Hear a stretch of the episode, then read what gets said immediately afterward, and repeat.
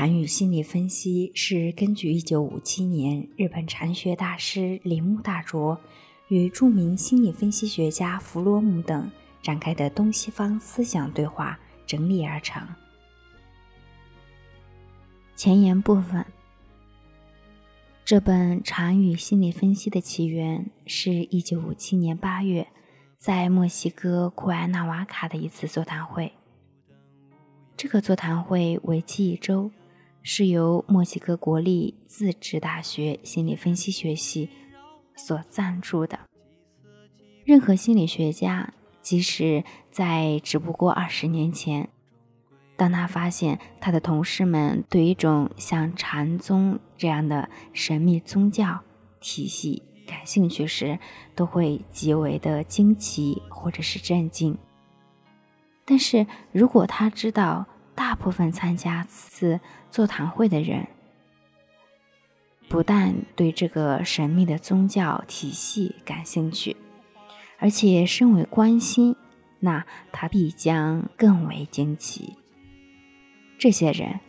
在同铃木大周博士及其理念相处一周之后，从最低限度上来说，也是受到了非常清晰与激发性的影响。这一改变其原因，本书将做一个说明，特别是在我的文章中，把它们归总起来，是在于心理分析理论的发展，是在于西方世界的智力与精神气象的变化，在于铃木大拙博士的贡献，他由于他的著作、讲座。和他的人格，也已使得西方世界对禅有所认识。我想，参加这次座谈会的每位人士，正像读这本书的人一样，对铃木大拙博士的著作多少有所悉知。但本书所发表的讲词与铃木大拙博士及其著作有所不同，在于此处。特别讨论着心理学方面的问题，诸如无意识、自我等。特别在于他的演讲所发表的对象，是一组少数的心理分析家与心理学家。他们的关心与问题，在一个星期的交谈讨论的时间，都会向铃木博士提出。因此。我相信这些讲座对于精神病学家、心理学家和许多关心人性问题的有思想的人，一定有着特殊的价值。因为尽管他们读起来并不轻易，却会使读者对禅宗有一个一定程度的了解，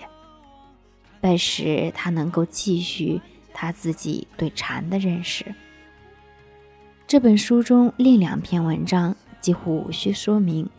我唯一需要提到的是，虽则铃木博士与马蒂诺博士的文章几乎完全保持座谈会时的模样，而我的部分则完全修订过，